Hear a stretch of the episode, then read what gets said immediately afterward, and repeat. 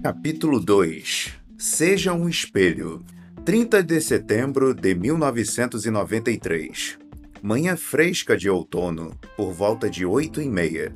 O alarme dispara quando dois assaltantes mascarados invadem o Chase Manhattan Bank, na esquina da 7 Avenida com a Rua Carroll, no Brooklyn, Nova York. Dentro estão apenas duas funcionárias do caixa e um segurança de 60 anos desarmado. Os assaltantes agridem um homem na cabeça com uma .357, arrastam-no para o banheiro masculino e o trancam ali. Uma das funcionárias recebe o mesmo tratamento, agressão com pistola. Então, um dos assaltantes se volta para a outra funcionária põe o cano da arma dentro da boca dela e puxa o gatilho. Clique! Nada acontece. A câmara estava vazia. O próximo disparo será real, diz o assaltante. Agora abra o cofre. Um assalto a banco com reféns acontece o tempo todo nos filmes, mas fazia quase 20 anos que não ocorria em Nova York, a cidade com mais trabalho de negociação de reféns nos Estados Unidos. Foi a primeira operação para libertar reféns que encarei de frente, sob forte pressão. Eu vinha treinando para isso havia um ano e meio, mas ainda não tivera a oportunidade de usar minhas novas habilidades. Para mim, 1993 estava se mostrando um período movimentado e incrível.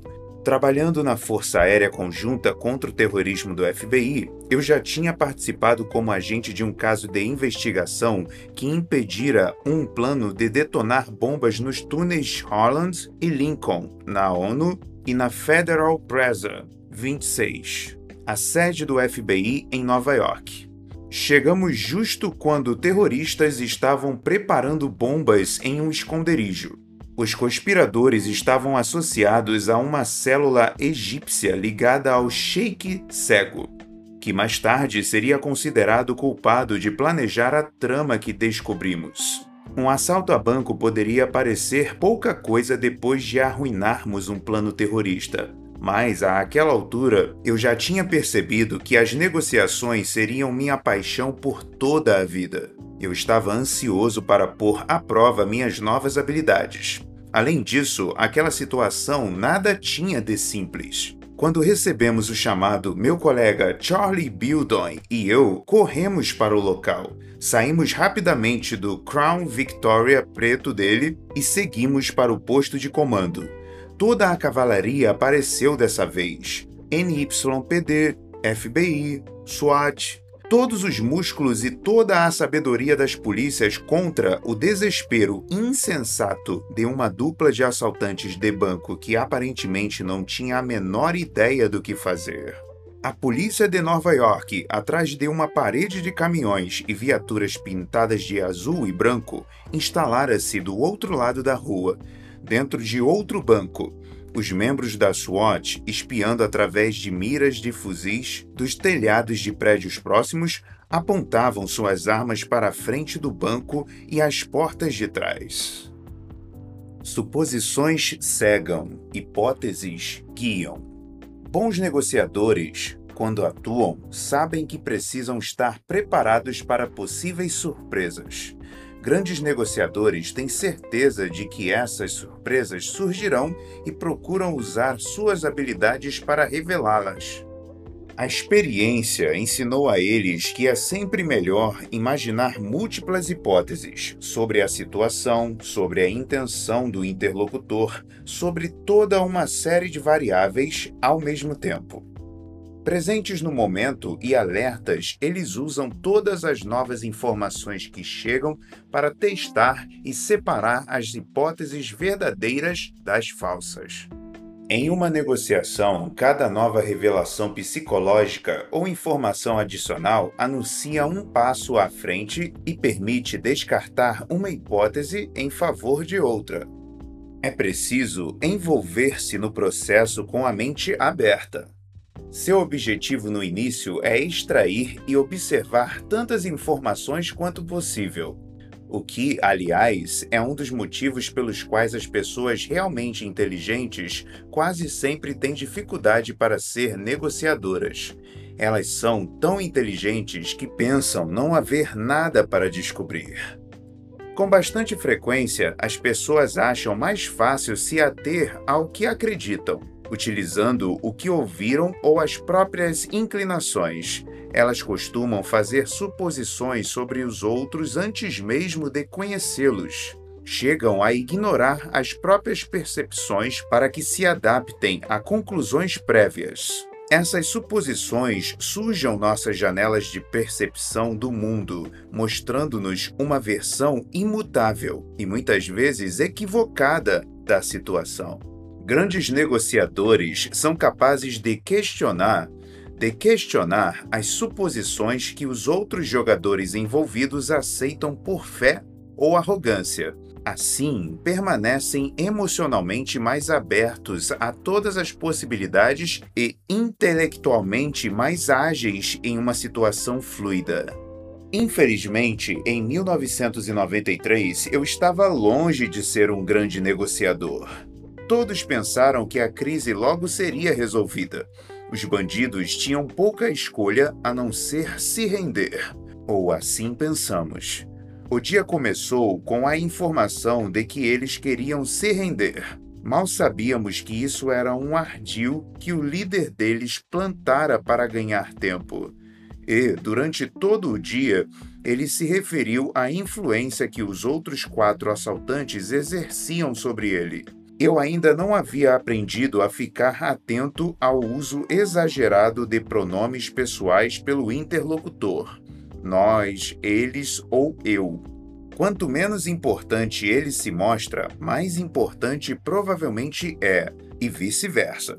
Depois descobriríamos que havia apenas mais um assaltante, que havia sido enganado para participar do assalto.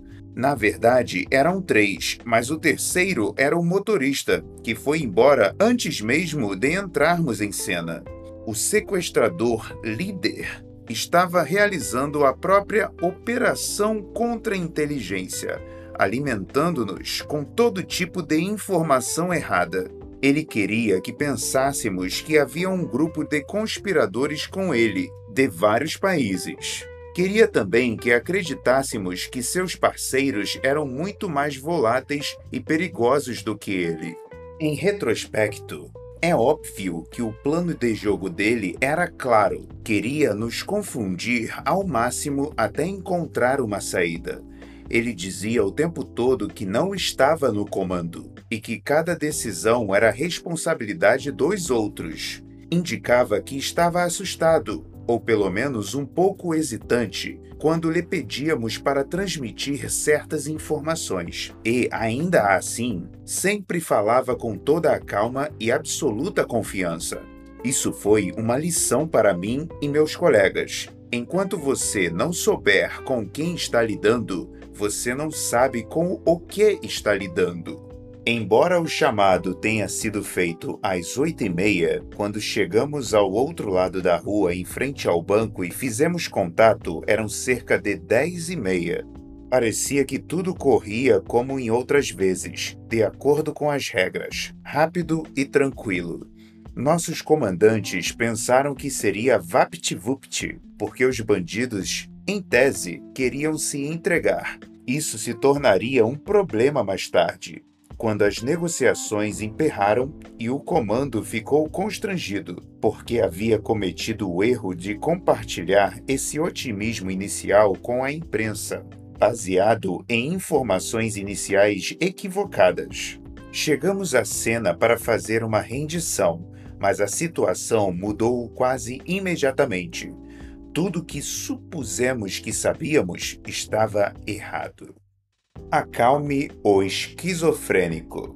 Nosso centro de operação da negociação foi montado no escritório de um banco bem do outro lado da estreita rua onde ficava a agência do Chase. Estávamos próximos demais do local dos reféns, então, logo de cara, saímos em desvantagem. Nos posicionamos a menos de 30 metros do epicentro da crise quando o desejável seria estar em um lugar um pouco mais protegido. É preciso haver alguma distância entre você e o pior cenário que talvez esteja à sua espera do outro lado. Quando eu e meu parceiro chegamos, fui logo designado para instruir o negociador do departamento de polícia que estava ao telefone. Seu nome era Joe e ele estava indo bem, mas nesse tipo de situação ninguém trabalha sozinho. Sempre atuávamos em equipes. O raciocínio por trás dessa política era que quanto mais ouvidos houvesse, maior o número de informações extras que poderíamos colher. Em alguns impasses, tínhamos até cinco pessoas na linha analisando as informações em tempo real e oferecendo dados e orientação ao nosso homem ao telefone. E era assim que tínhamos nos organizado ali. Joe assumia a liderança e mais três ou quatro de nós escutávamos a conversa telefônica tomando notas e tentando dar sentido a uma situação confusa. Alguém estava tentando avaliar o humor do bandido que assumira a liderança e outra pessoa estava escutando em busca de pistas ou falas que pudessem nos oferecer uma leitura melhor do que estávamos enfrentando e assim por diante. Alunos meus resistem a essa prática, perguntando: Sério? Você realmente precisa de toda uma equipe para ouvir alguém? O fato de o FBI ter chegado a essa conclusão, digo a eles, deveria fazer soar um alarme. É muito difícil fazer uma boa escuta. Qualquer coisa nos distrai. Realizamos uma escuta seletiva, ouvindo apenas o que queremos ouvir. Nossas mentes estão buscando cognitivamente a consistência e não a verdade, e isso é apenas o começo. A maioria das pessoas entra em uma negociação tão preocupada com argumentos que sustentem sua posição que é incapaz de escutar de modo atento. Em um dos artigos de pesquisa mais citados em psicologia, George A. Miller apresenta de maneira convincente a ideia de que podemos processar apenas sete informações em nossa mente consciente em qualquer momento determinado. Em outras palavras, ficamos facilmente sobrecarregados. Para pessoas que veem a negociação como uma batalha de pontos de vista, são as vozes em sua mente que as sobrecarregam. Quando não estão falando, elas estão pensando em seus argumentos. E, quando estão falando, estão produzindo esses argumentos. É comum que os dois lados estejam fazendo exatamente isso, criando o que chamo de estado de esquizofrenia. Todos apenas ouvindo a voz interior e ouvindo mal, porque estão fazendo outras sete ou oito coisas simultaneamente. Pode parecer que há apenas duas pessoas na conversa, mas é como se fossem quatro, todas falando ao mesmo tempo. Há uma maneira eficaz de silenciar a voz em sua mente e a voz na mente do outro ao mesmo tempo. Trate dois esquizofrênicos com apenas um remédio. Em vez de priorizar o seu argumento, na verdade, em vez de pensar qualquer coisa que dirá, transforme a outra pessoa e o que ela tem a dizer em seu único foco. Nesse modo de real escuta ativa e com a ajuda das táticas que aprenderá nos próximos capítulos, você desarmará seu interlocutor. Fará com que ele se sinta seguro. A voz na cabeça dele começará a silenciar. O objetivo é identificar do que seus interlocutores de fato precisam, uma necessidade monetária, emocional ou de qualquer outro tipo, e deixá-los seguros o bastante para falar e falar e falar um pouco mais sobre o que querem. O que eles querem levará você a descobrir do que precisam. É fácil falar sobre o que se quer representa a aspiração de fazer as coisas do seu jeito e sustenta qualquer ilusão de controle que temos quando começamos a negociar. Já as necessidades implicam sobrevivência. o mínimo de que precisamos para agir e, portanto, nos tornam vulneráveis. Mas nós não começamos pelo que se quer nem pelo que se necessita. Começamos escutando, dando um crédito a outra pessoa, validando suas emoções e estabelecendo confiança e segurança suficientes para dar início a uma conversa de verdade. Estávamos longe desse objetivo com o líder dos assaltantes ao telefone. Ele continuou criando estranhas cortinas de fumaça. Não dizia seu nome, tentava disfarçar a voz, estava sempre falando a Joe que iria colocá-lo no viva voz para que todos perto dele no banco pudessem ouvir, e então, abruptamente, anunciava que poria Joe em espera e desligava. A toda hora pedia uma van, afirmando que ele e seus parceiros precisavam de um carro para seguirem com os reféns até um local na vizinhança onde se renderiam. Foi assim que começou a conversa absurda da rendição. Mas é claro que não era um plano de rendição, e sim de fuga. No fundo de sua mente, esse cara pensava que de algum modo poderia deixar o banco sem ser preso. E, agora que seu motorista fugira do local, ele precisava de acesso a um veículo. Depois que tudo acabou, outros detalhes se tornaram claros. Não éramos os únicos para quem ele havia mentido. Aparentemente, esse líder assaltante não havia informado a seus parceiros que iriam assaltar um banco naquela manhã. Descobriu-se que ele transportava valores para o banco e que seus parceiros estavam achando que arrombariam o caixa eletrônico. Não haviam concordado em fazer reféns. Então, entendemos que, de certa maneira, eles também eram reféns. Foram apanhados em uma situação ruim que não previram e, no fim, foi essa desconexão entre os assaltantes que nos ajudou a dividi-los e pôr fim ao impasse. Devagar. O líder queria que acreditássemos que ele e seus parceiros estavam tratando bem os reféns, mas na realidade o guarda de segurança estava fora de ação e a outra funcionária do caixa havia se refugiado no porão do banco.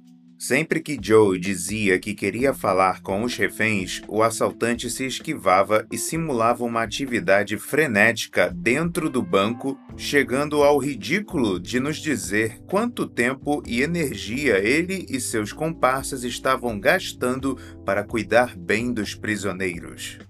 Com muita frequência, o líder alegava esse motivo para pôr Joe em espera ou para encerrar uma ligação.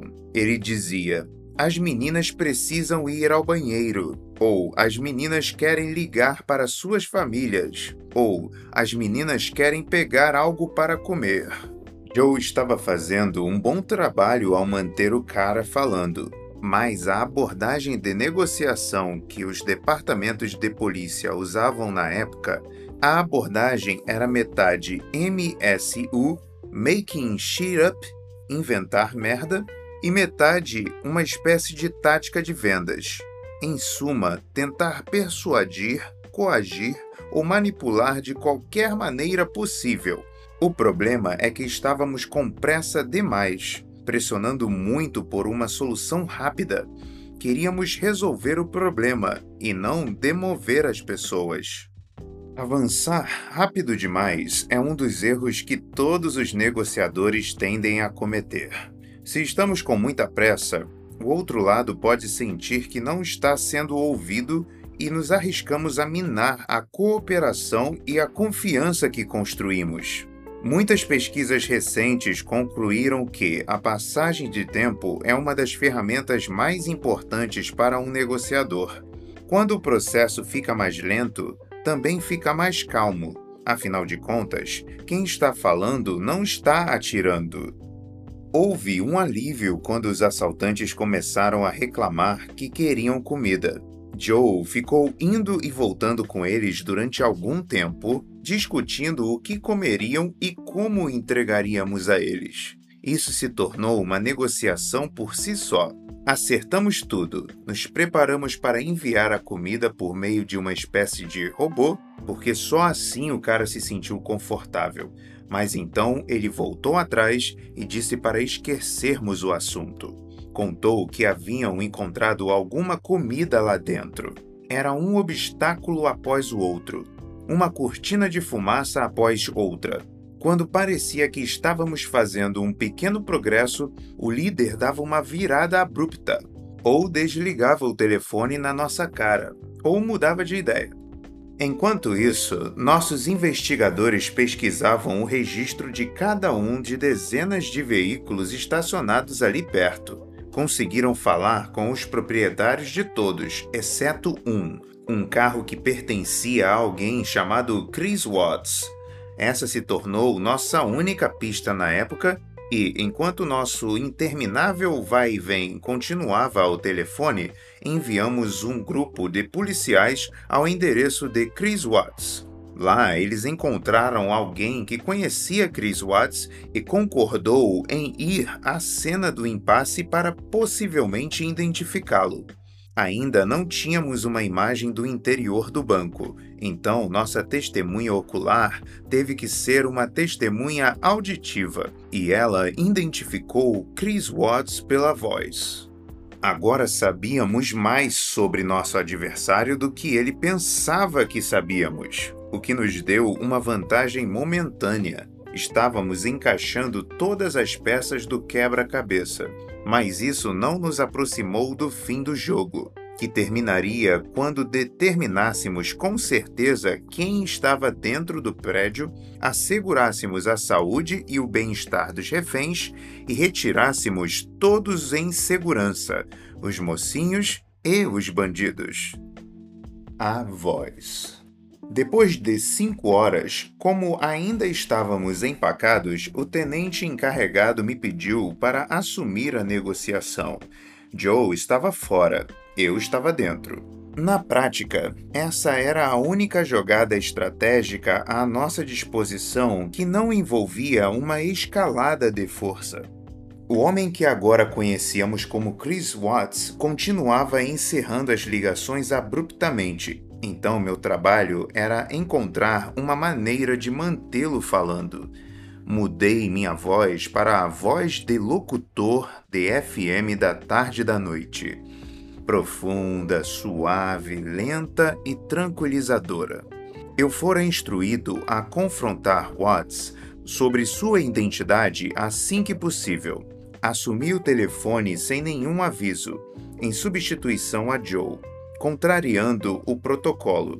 Foi uma manobra astuta do tenente da NYPD para agitar a cena. Mas o tiro poderia facilmente ter saído pela culatra. A voz reconfortante foi a chave para atenuar o embate. Chris Watts ouviu minha voz na linha e me interrompeu imediatamente. Ei, o que houve com Joe? Respondi. Joe saiu. Aqui é o Chris. Agora você vai falar comigo. Não era uma pergunta. Fiz uma afirmação com inflexão para baixo, em um tom de voz com a mesma característica. A melhor maneira de descrever uma voz de locutor de FM tarde da noite é como a voz da calma e da razão. Quando estou deliberando sobre uma estratégia ou abordagem de negociação, as pessoas costumam concentrar todas as suas energias no que dizer ou fazer. Entretanto, o nosso jeito de ser, nossa atitude e expressão de maneira geral é mais fácil de representar e também o modo mais imediatamente eficaz de exercer influência. Nosso cérebro não apenas processa e entende as ações e palavras dos outros, mas também os seus sentimentos e intenções, o significado social do comportamento e das emoções deles. Em um nível mais inconsciente, podemos compreender a mente de outra pessoa não só por meio de algum tipo de pensamento, mas literalmente captando o que ela está sentindo. Pense nisso como uma espécie de telepatia neurológica involuntária. Cada um de nós, a cada momento, sinalizando ao mundo se está pronto para brincar ou lutar, rir ou chorar. Quando irradiamos cordialidade e aceitação, as conversas parecem fluir. Quando entramos em uma sala exalando conforto e entusiasmo, atraímos as pessoas para nós. Sorria para alguém na rua e, por reflexo, essa pessoa vai sorrir também. Entender esse reflexo e pô-lo em prática é crucial para o sucesso de praticamente cada habilidade de negociação que se pode aprender. É por isso que sua ferramenta mais potente em qualquer negociação verbal é a voz. Você pode usá-la para intencionalmente alcançar o cérebro de alguém e mudar o interruptor emocional. De desconfiar para confiar de nervoso para calmo. Em um instante, o interruptor mudará para a expressão desejada. Existem basicamente três tons de voz que negociadores podem usar: a voz de locutor de FM da tarde e da noite, a voz positiva barra brincalhona e a voz direta ou assertiva. Esqueça a voz assertiva por enquanto. Exceto em circunstâncias muito raras, Usá-la é como dar uma bofetada no próprio rosto enquanto se tenta avançar. É uma sinalização de dominância que, de maneira agressiva ou passivo-agressiva, induzirá o interlocutor a repelir as tentativas de ser controlado. Na maioria das vezes, é melhor usar a voz positiva barra brincalhona. É a voz de uma pessoa tranquila, agradável, com uma atitude leve e encorajadora. A chave aqui é relaxar e sorrir enquanto estiver falando. Um sorriso, mesmo quando se está ao telefone, tem um impacto tonal que será captado do outro lado da linha. Os efeitos dessas vozes são comuns a todas as culturas e sempre compreendidos. Durante férias na Turquia com sua namorada, um dos instrutores do The Black Swan Group ficou perplexo, até um ponto constrangido por sua parceira conseguir os melhores preços pechinchando nas vielas dos supermercados de especiarias de Istambul. Para os comerciantes de tais mercados em todo o Oriente Médio, regatear é uma forma de arte. Eles desenvolveram uma inteligência emocional afiada e usam de hospitalidade e amabilidade para atrair o cliente e criar uma reciprocidade que resulte em uma compra. Mas isso funciona nos dois sentidos, como nosso instrutor descobriu observando sua namorada em ação. Ela tratava cada negociação como um jogo divertido, de modo que, mesmo quando a pressão podia soar meio agressiva, seu sorriso e seu jeito brincalhão levavam os comerciantes a ceder. Quando as pessoas se acham em um estado de espírito positivo, pensam mais rapidamente e tendem a colaborar e resolver problemas em vez de lutar e resistir. Isso se aplica a quem ganha o sorriso e também a quem sorri. Um sorriso em seu rosto e em sua voz aumentará sua agilidade mental. A voz brincalhona não era uma opção com Chris Watts. A do locutor de FM tarde da noite, sim.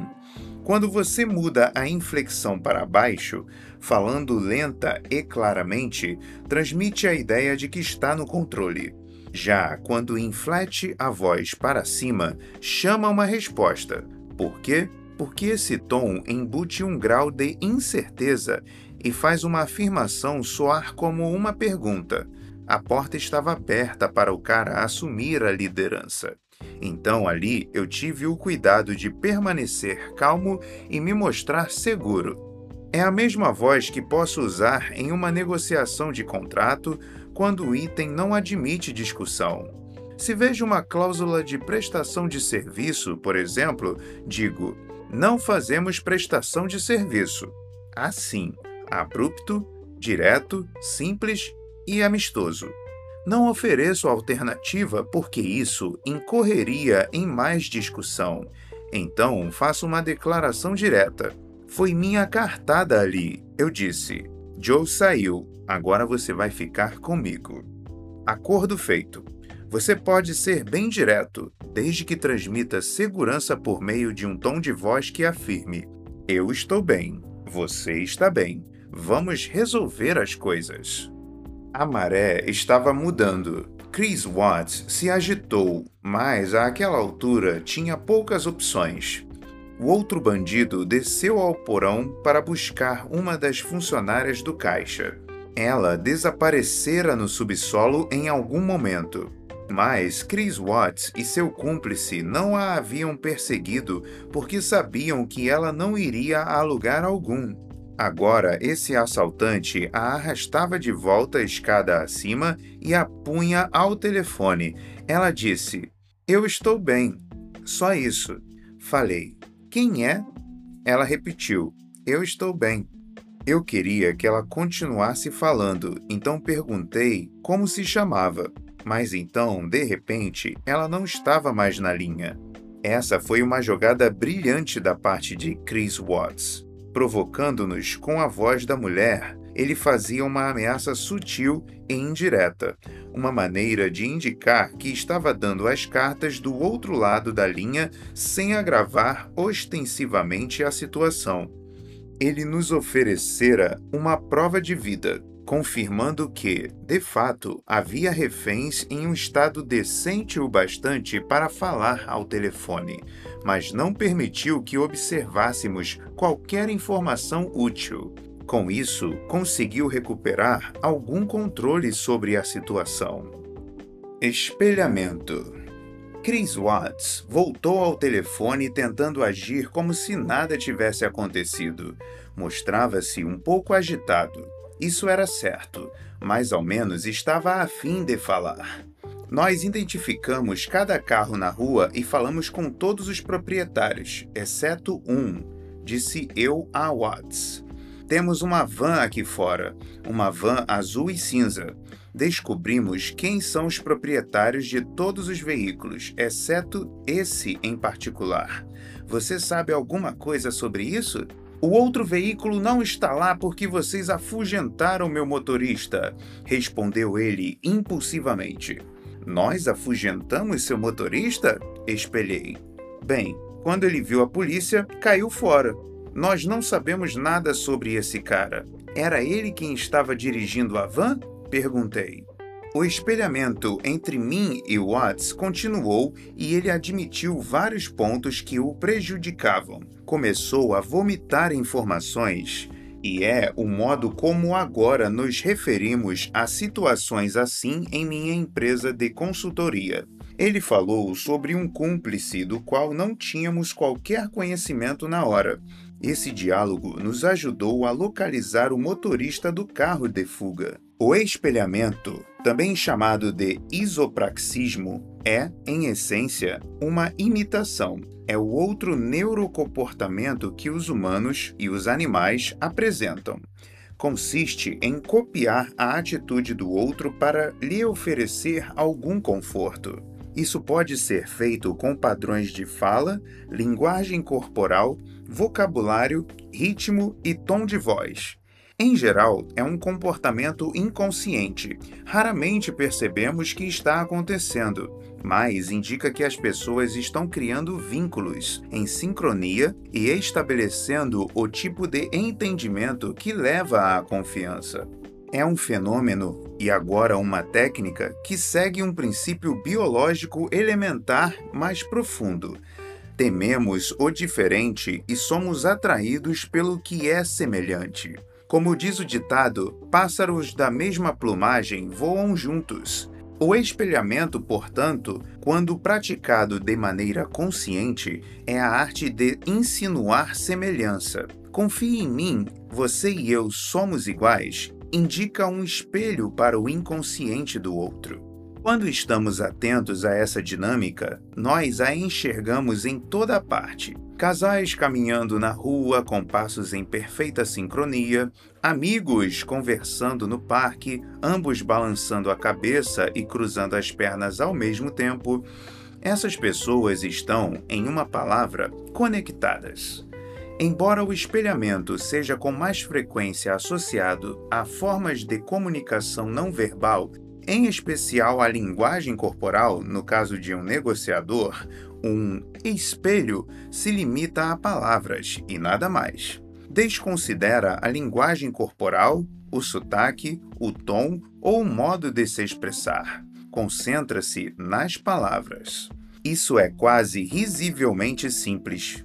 Para o FBI, um espelho é quando você repete as últimas três palavras ou a palavra fundamental em um grupo de três que alguém acabou de dizer. De todas as ferramentas para negociação de reféns do FBI, o espelhamento é a que mais evoca um truque da mente Jedi. Simples, mas ainda assim espantosamente eficaz.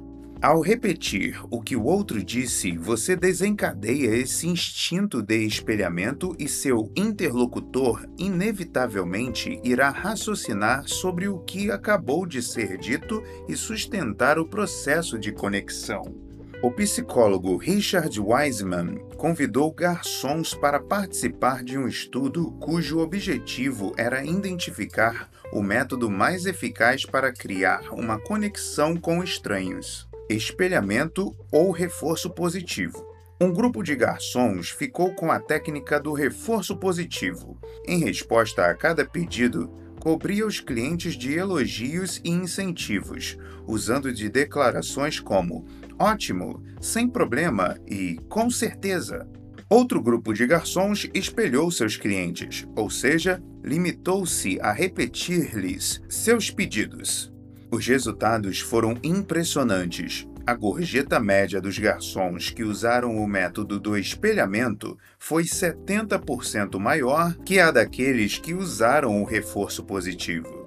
Decidi que era hora de atingi-lo com seu nome, de mostrar que sabíamos quem ele era. Eu disse: tem um veículo aqui fora e está registrado em nome de Chris Watts.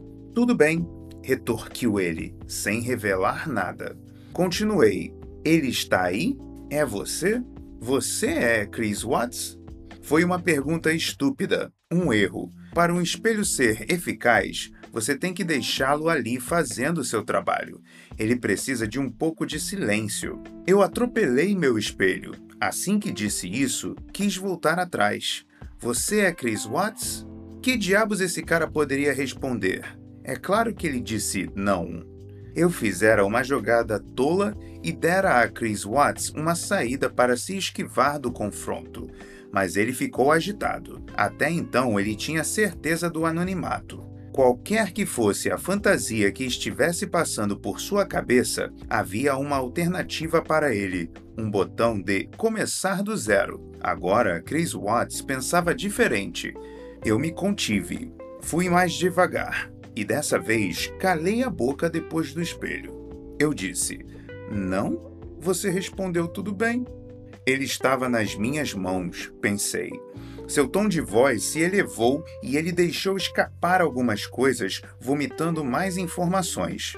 Ficou tão desconcertado que, a certa altura, parou de falar comigo. De repente, seu cúmplice, que mais tarde soubemos tratar-se de Bobby Goodwin, tomou o lugar dele ao telefone. Até então não conhecíamos esse segundo assaltante. Sabíamos o tempo todo que Chris Watts não estava agindo sozinho, mas não tínhamos uma boa leitura sobre quantas pessoas participavam do assalto. De repente, seu cúmplice involuntário assumiu a ligação, pensando que Joe, o primeiro negociador, ainda estava do outro lado da linha. Soubemos disso porque ele ficou me chamando de Joe, o que nos mostrou que estava na jogada havia tempos, mas, de alguma forma, menos envolvido enquanto o impasse se arrastava. No mínimo, a desconexão entre eles me informou que aqueles caras não estavam exatamente de acordo, mas não me apressei em corrigi-lo. Outra coisa, parecia que esse segundo cara estava falando através de uma toalha ou um moletom, como se estivesse mordendo algum tipo de tecido. Ter chegado ao ponto de disfarçar a voz era claramente um sinal de que estava assustado parecia nervoso e muito agitado, ansioso em relação ao desfecho daquela situação. Tentei acalmá-lo. Ainda com a voz de locutor em inflexão para baixo, eu disse: Ninguém vai a lugar nenhum. Ninguém vai se ferir. Um minuto e meio depois, a agitação pareceu desaparecer. O tom abafado também. Sua voz soou muito mais clara quando ele disse: Eu confio em você, Joe. Quanto mais eu mantinha esse segundo cara ao telefone, mais ficava claro que ele não queria estar naquele lugar. Bob queria sair e, é claro, queria sair sem ser ferido. Ele já estava profundamente envolvido, mas não queria se envolver ainda mais. Não tinha começado o dia pensando em assaltar um banco mas só passou a enxergar uma saída ao ouvir minha voz calma do outro lado da linha. O sétimo maior exército permanente do mundo estava de prontidão do lado de fora. É esse o tamanho da NYPD em força total. E suas armas estavam apontadas para ele e seu parceiro. Obviamente, Bob estava desesperado para sair por aquelas portas desarmado. Eu não sabia em que lugar do banco Bob estava. Até hoje, não sei se ele conseguiu se afastar do parceiro ou se estava falando comigo à vista de Chris Watts. Só sei que capturei sua atenção total e que ele estava procurando uma maneira de encerrar o impasse. Ou pelo menos de encerrar seu papel naquilo. Mais tarde, eu soube que, entre um telefonema e outro, Chris Watts estava ocupado, escondendo dinheiro no interior das paredes do banco. Também queimou pilhas de notas diante das duas reféns. Parece um comportamento estranho, mas para um cara como Chris Watts havia uma certa lógica. Aparentemente, ele pusera na cabeça que podia queimar, digamos, 50 mil dólares e, se constatassem que faltavam 300 mil dólares, os funcionários do banco não pensariam em procurar os outros 250 mil. Era um engodo interessante, não exatamente inteligente, mas interessante. Mostrava uma estranha atenção aos detalhes.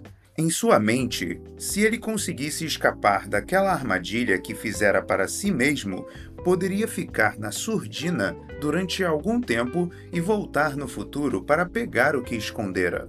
O dinheiro já não constaria nos registros do banco. O que eu gostei nesse segundo cara, Bob, foi que ele não tentou fazer nenhum jogo comigo ao telefone. Foi correto, então pude responder de maneira igualmente correta. Da mesma maneira que eu tinha uma resposta para tudo que colocava, ele tinha uma resposta para tudo que eu dizia. Portanto, estávamos juntos. A experiência me dizia que tudo que eu tinha a fazer era continuar falando e ele viria.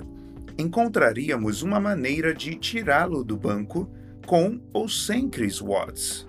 Alguém da minha equipe me entregou um bilhete. Pergunte se ele quer sair. Então eu disse: Você quer sair primeiro?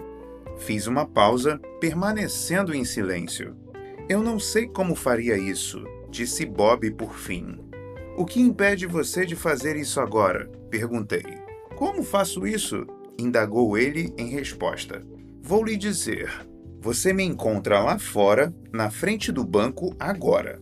Esse foi um momento de grande avanço para nós mas ainda tínhamos que tirar Bob dali e encontrar uma maneira de fazê-lo saber que eu estava esperando por ele do outro lado da porta. Eu lhe dera a minha palavra de que ele se renderia a mim e não seria ferido, e agora tínhamos que fazer isso acontecer. Com muita frequência, essa fase de implementação pode ser a mais difícil. Nossa equipe se desdobrou para organizar um plano eficaz. Comecei a vestir um colete à prova de balas. Examinamos a cena e calculamos que eu poderia me posicionar atrás de um dos caminhões grandes que havíamos estacionado em frente ao banco. Isso me daria alguma cobertura. Em seguida, nós nos deparamos com uma daquelas situações enlouquecedoras em que uma das mãos não sabe o que a outra está fazendo. No início do impasse, uma das equipes ergueu uma barricada diante da porta do banco, uma precaução para evitar que os assaltantes fugissem. Todos nós sabíamos disso, é claro, mas quando chegou a hora de Bob se entregar e sair pela porta, foi como se nossos cérebros tivessem entrado no modo pausa. Ninguém da equipe do SWAT pensou em lembrar a alguém da equipe de negociação esse detalhe significativo. Durante longos instantes, Bob não conseguiu sair. E eu senti um enjoo no estômago ao pensar que, qualquer que fosse o progresso que acabáramos de fazer com esse cara, aquilo não daria em nada. Enquanto nos recuperamos do baque, dois caras da SWAT avançaram para a entrada com escudos e armas em punho para remover os cadeados e a barricada da porta. E nesse momento eles ainda não sabiam o que enfrentariam do outro lado.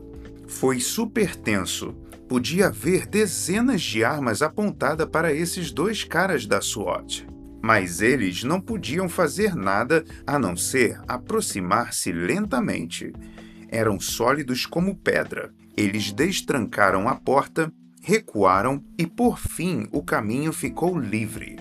Bob saiu, as mãos para o alto eu tinha dado a ele uma série específica de instruções sobre o que fazer e o que esperar ao passar pela porta.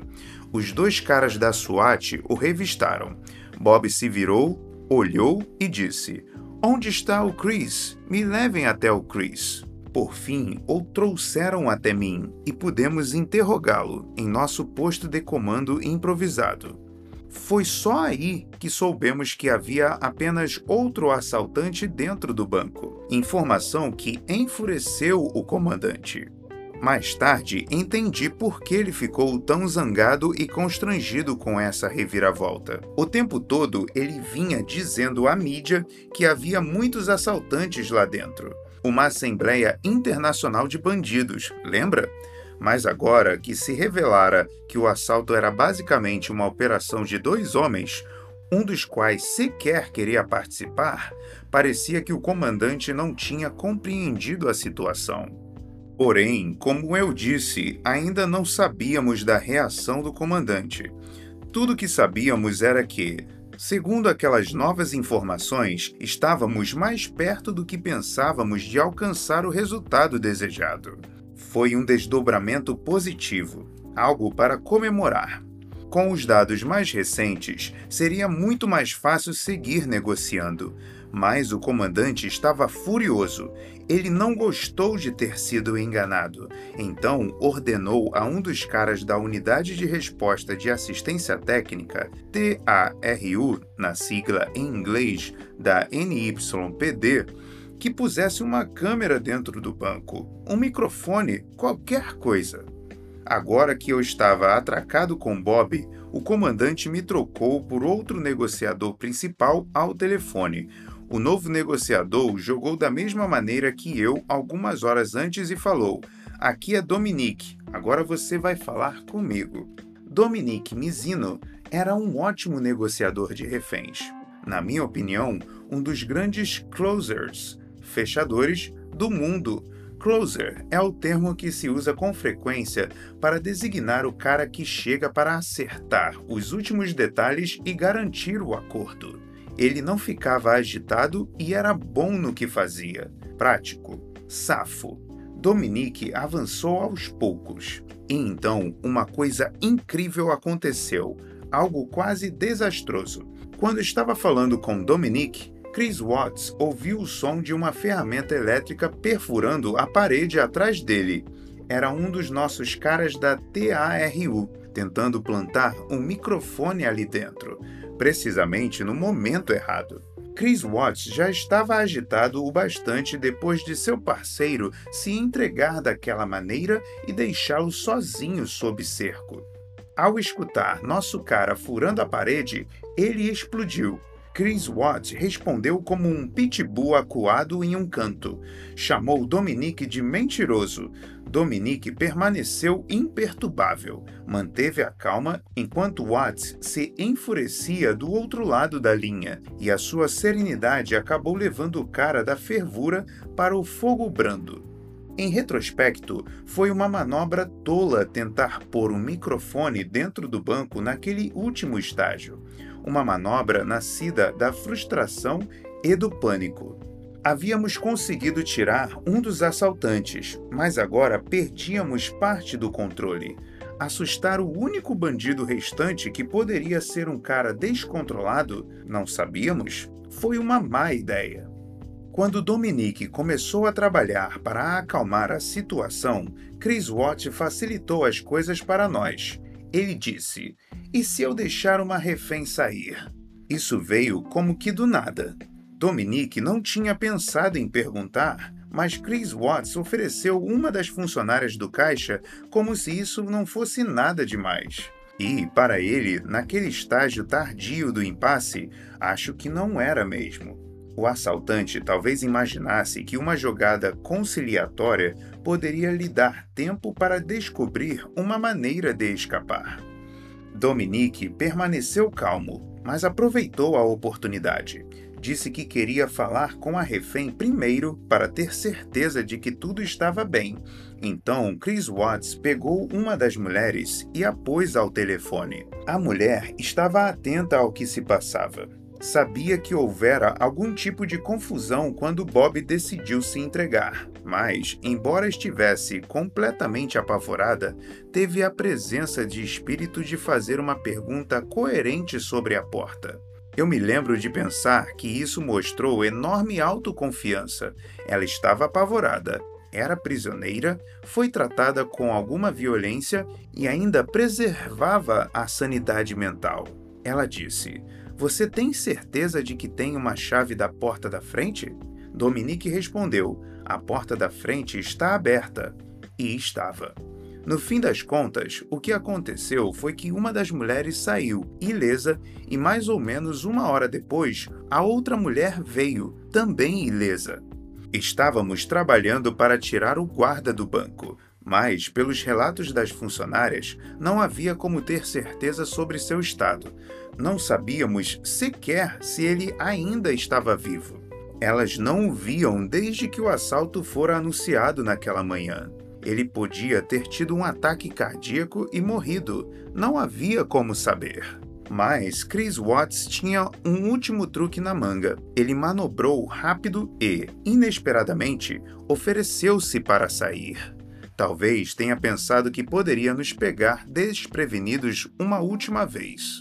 O estranho em sua súbita aparição foi que ele olhava ao redor, examinando a cena, como se ainda pensasse que havia alguma forma de evitar ser pego. Até o momento em que os policiais o algemaram, seus olhos corriam de um lado para outro, procurando alguma oportunidade. As luzes fortes estavam sobre ele, já rendido, mas em algum lugar no fundo de sua mente maquinadora, Fugidia, Chris Watt talvez acreditasse que tinha uma chance. Foi um dia longo, mas entrou para a história como um sucesso. Ninguém se feriu. Os bandidos estavam sob custódia e eu saí da experiência humilhado por quanto ainda havia para aprender mas, ao mesmo tempo, estimulado e inspirado pelo poder visceral da emoção, do diálogo e da caixa de ferramentas em evolução no FBI. Essa caixa continha táticas psicológicas capazes de influenciar e persuadir praticamente qualquer pessoa, em qualquer situação. Durante as décadas que se seguiram à minha iniciação no mundo das negociações de alto risco, Muitas vezes fiquei impressionado com o quanto condutas aparentemente simples podem ser valiosas. A capacidade de entrar na cabeça e, com o tempo, na pele do interlocutor depende dessas técnicas e da disposição para mudar a abordagem, de acordo com novas evidências, ao longo do caminho. Quando trabalho com executivos e estudantes para desenvolver essas habilidades, sempre tento reforçar a mensagem de que estar certo não é a chave para uma negociação bem-sucedida. O que faz diferença é ter a mentalidade correta. Como confrontar e encontrar o caminho sem confronto? Quando me refiro ao espelhamento como uma espécie de mágica ou um truque da mente Jedi, não estou brincando. Essa técnica, de fato, fornece a capacidade de discordar sem ser desagradável. Para considerar quão útil ele pode ser, pense em um ambiente de trabalho qualquer invariavelmente ainda há alguém em uma posição de autoridade que chegou ao cargo empregando uma assertividade agressiva, por vezes valendo-se de intimidação e evocando as suposições verticais de comando e controle da velha escola, segundo as quais o chefe está sempre certo.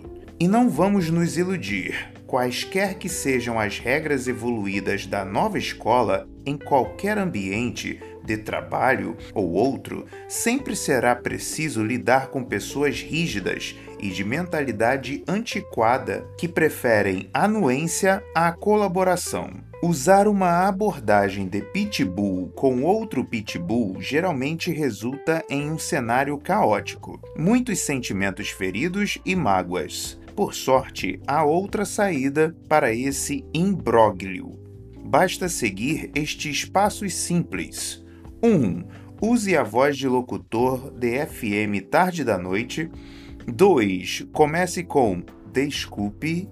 3. Espelhe. 4. Permita que o silêncio se instale. 4 segundos é o tempo mínimo para que o espelho opere sua mágica sobre seu interlocutor. 5. Repita. Uma de minhas alunas comprovou a eficácia desse processo em seu local de trabalho. Seu chefe era impulsivo e conhecido por suas passadinhas uma prática irritante que consistia em aparecer de surpresa no escritório ou na baia de alguém com a missão urgente e mal planejada que resultava em muito trabalho desnecessário. Tentativas anteriores de questionar a prática haviam criado resistência imediata. Dizer que há uma maneira melhor era sempre interpretado por esse chefe como há uma maneira preguiçosa. Uma dessas passadinhas ocorreu perto do fim de um longo trabalho de consultoria que havia produzido literalmente milhares de documentos. O chefe, ainda cético em relação a qualquer coisa digital, queria a segurança de ter cópias em papel. Ele passou pela porta da sala da minha aluna e disse: Vamos fazer duas cópias de todos os documentos. Desculpe, duas cópias? Espelhou ela em resposta, lembrando-se não apenas da voz de locutor, mas usando um tom questionador ao espelhar. A intenção por trás da maioria dos espelhos deve ser: por favor, me ajude a entender. Toda vez que você espelha alguém, ele reformula o que disse, e nunca será exatamente como da primeira vez. Pergunte a alguém: o que você quer dizer com isso? E é provável que provoque irritação ou atitude defensiva. Um espelho, porém, lhe dará a clareza que você busca e, ao mesmo tempo, indicará respeito e preocupação com o que a outra pessoa está dizendo. Sim, respondeu o chefe, uma para nós e outra para o cliente. Desculpe, então você está dizendo que o cliente pediu uma cópia e que precisamos de outra para uso interno? Na verdade, vou checar com o cliente. Eles não pediram nada, mas eu não abro mão de uma cópia. É assim que eu trabalho. Com certeza, respondeu ela. Obrigada por checar com o cliente. Onde você gostaria de guardar a cópia interna? Não há mais espaço na sala de arquivos. Tudo bem, você pode guardar em qualquer lugar, disse ele, agora ligeiramente perturbado. Em qualquer lugar? espelhou ela outra vez, com uma preocupação calma. Quando o tom de voz ou a linguagem corporal do outro é incompatível com as palavras, um bom espelho pode ser particularmente útil. A minha pergunta levou o chefe a fazer uma longa pausa, algo bastante incomum. Minha aluna esperava, em silêncio. Na verdade, você pode pôr no meu escritório, disse ele, com mais tranquilidade do que demonstrara ao longo de toda a conversa. Vou pedir ao novo assistente para imprimir isso para mim depois que o projeto estiver pronto. Por hora, faça apenas dois backups digitais. Um dia depois, o chefe lhe enviou um e-mail que dizia apenas: dois backups digitais são suficientes. Não muito tempo depois, recebi um e-mail empolgado dessa aluna. Fiquei chocada. Adoro espelhos. Me pouparam uma semana de trabalho. Você ficará meio constrangido ao tentar o espelhamento pela primeira vez. Essa é a única parte difícil. A técnica exige um pouco de prática. Depois que pegar o jeito, porém, ele se tornará um canivete suíço da negociação, útil em praticamente todos os ambientes profissionais e sociais. Lições-chave a linguagem da negociação é, sobretudo, uma linguagem de conversa e compreensão. Uma maneira de estabelecer relações rapidamente e levar as pessoas a falar e pensar juntas. É por isso que, se você perguntar sobre os maiores negociadores de todos os tempos, tenho uma surpresa. Pense em Oprah Winfrey. Seu estilo merece ser estudado porque Oprah é uma mestra. Em cima de um palco, cara a cara com alguém que ela nunca viu, diante de um estúdio lotado por centenas de pessoas e com milhões assistindo em casa, ela enfrenta todos os dias o desafio de persuadir aquela pessoa diante dela, às vezes contra sua vontade ou seus interesses, a falar e falar, até compartilhar seus segredos mais profundos e obscuros, reféns aprisionados em sua mente durante toda a vida. Observe com mais atenção um relacionamento desse tipo depois de ler este capítulo, e de repente você verá um conjunto refinado de habilidades poderosas, um sorriso consciente para aliviar a tensão, o uso de linguagem verbal e não verbal sutil para sinalizar empatia e, portanto, segurança, uma certa inflexão para baixo na voz, o emprego de tipos específicos de perguntas, evitando outras, toda uma série de competências até então ocultas que se provaram que se provarão inestimáveis para você depois que aprender a usá-las. Para relembrar, eis algumas lições-chave deste capítulo. Um bom negociador se prepara ao entrar para possíveis surpresas. Um grande negociador tem certeza de que encontrará surpresas. Seu objetivo é usar suas habilidades para revelá-las. Não se prenda a suposições. Encare-as como hipóteses e use a negociação para testá-las com rigor. Pessoas que veem a negociação como uma batalha de argumentos ficam sobrecarregadas ouvindo muitas vozes internas. A negociação não é um ato de batalha, mas sim um processo de descoberta.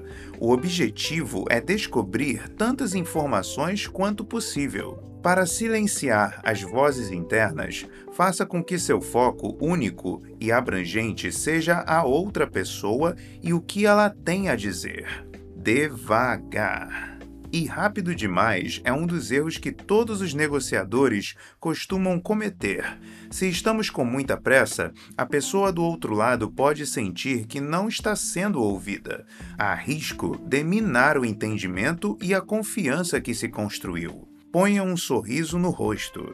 Quando as pessoas se encontram em um estado de espírito positivo, pensam mais depressa e tendem mais facilmente a colaborar e a resolver o problema, em vez de lutar e resistir. A positividade deixa você e seu interlocutor mais ágeis mentalmente. Existem três tons de voz disponíveis aos negociadores. 1. Um, a voz de locutor de FM tarde da noite. Empregue-a seletivamente para apresentar seu argumento. Use uma inflexão para baixo na voz, mantendo-a calma e lenta. Quando você faz isso da maneira correta, cria uma aura de autoridade e confiança, sem deixar o outro na defensiva. 2. A voz positiva barra brincalhona deve ser sua voz padrão. É um tom de uma pessoa tranquila, agradável. Sua atitude é leve e encorajadora. O segredo aqui é relaxar e sorrir enquanto se está falando. 3. Voz direta e assertiva. Raramente é usada, causará problemas e criará resistência. Espelhos fazem mágica. Repita as três últimas palavras ou a palavra crucial entre as três que alguém acabou de dizer. Tememos o diferente e somos atraídos pelo que é semelhante. O espelhamento é a arte de insinuar a semelhança, o que facilita a criação de laços emocionais. Use espelhos nessas situações para incentivar o outro lado a ter empatia e a construir vínculos com você para manter a pessoa falando, para ganhar tempo do seu lado e se reorganizar, e para incentivar seu interlocutor a revelar a estratégia dele.